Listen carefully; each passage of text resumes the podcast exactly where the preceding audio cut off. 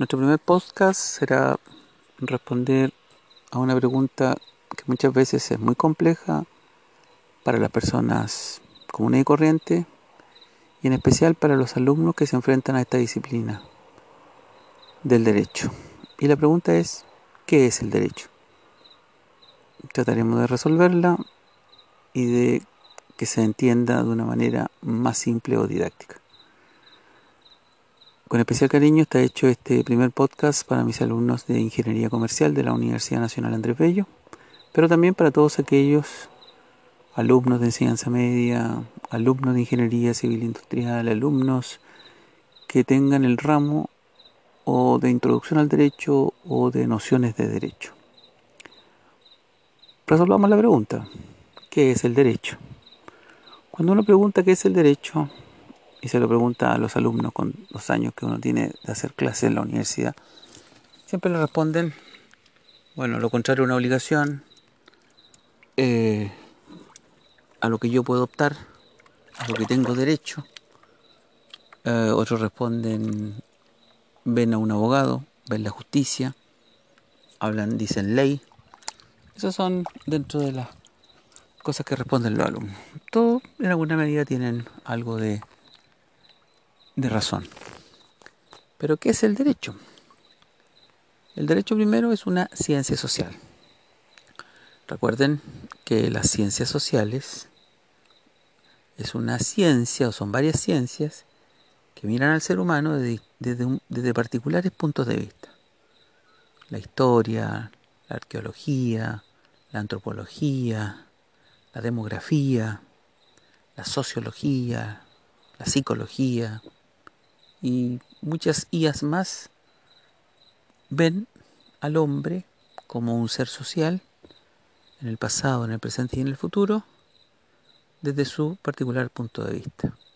Por ejemplo, la historia ve a las acciones del, del hombre en el pasado. La sociología lo ve en su particular forma de organizar grupos sociales o clases sociales.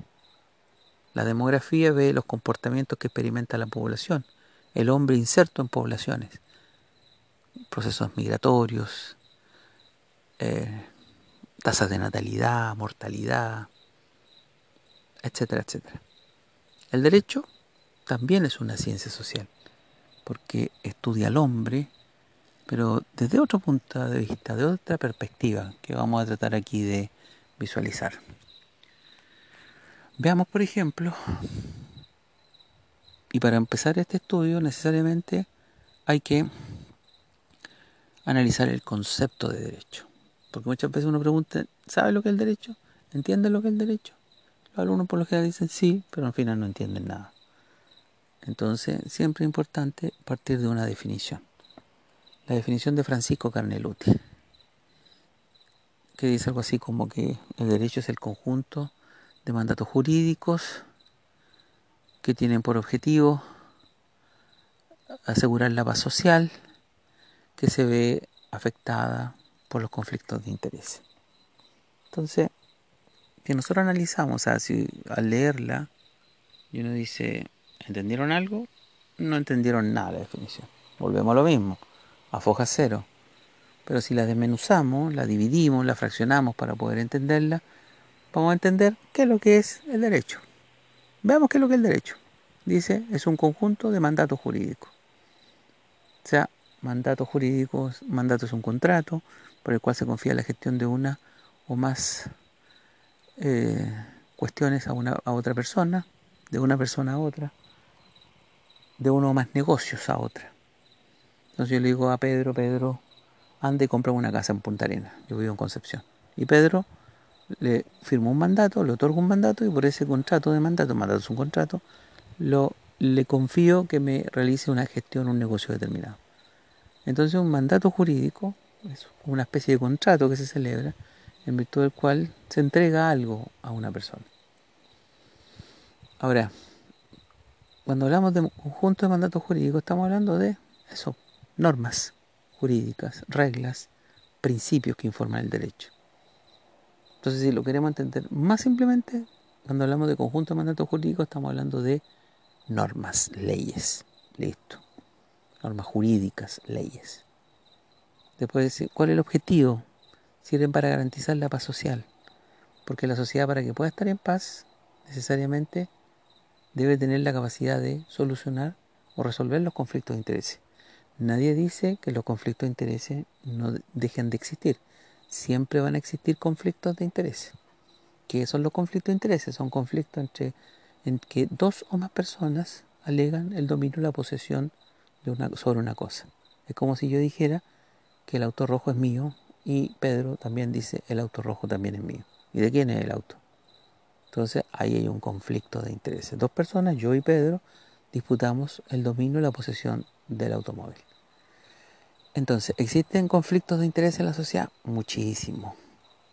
En materia laboral, en materia de, de indemnizaciones de perjuicio, en materia de interpretación de contrato, conflictos de interés. O sea, la sociedad es un permanente conflicto de interés. Cuando la madre le pide al padre alimentos, hay un permanente conflicto de interés. Ella que quiere dinero, el que no quiere, quiere dar la menos cantidad de dinero posible. Cuando el padre le exige a la madre tener la relación directa y regular con el menor, también se fijan. Entonces, siempre hay conflictos de interés. Entonces, ¿cuál es el tema ahora?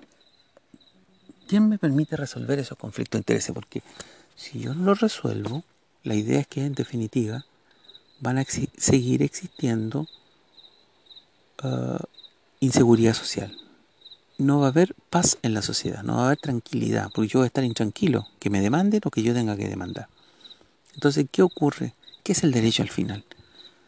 Es el conjunto de normas, de normas jurídicas, de leyes, que permiten resolver los conflictos de interés. ¿Quién define o resuelve los conflictos de interés? La ley. ¿Y con qué objetivo? Mantener la paz social, la paz en la sociedad. Si no hay paz social, no podemos avanzar, no podemos estar tranquilos, va a haber un permanente, una permanente crispación social. ¿Ves? Fija lo que ocurrió desde el 18 de octubre en adelante hasta entrado diciembre del año pasado, de 2019, inestabilidad social, ¿se fijan? Habían problemas.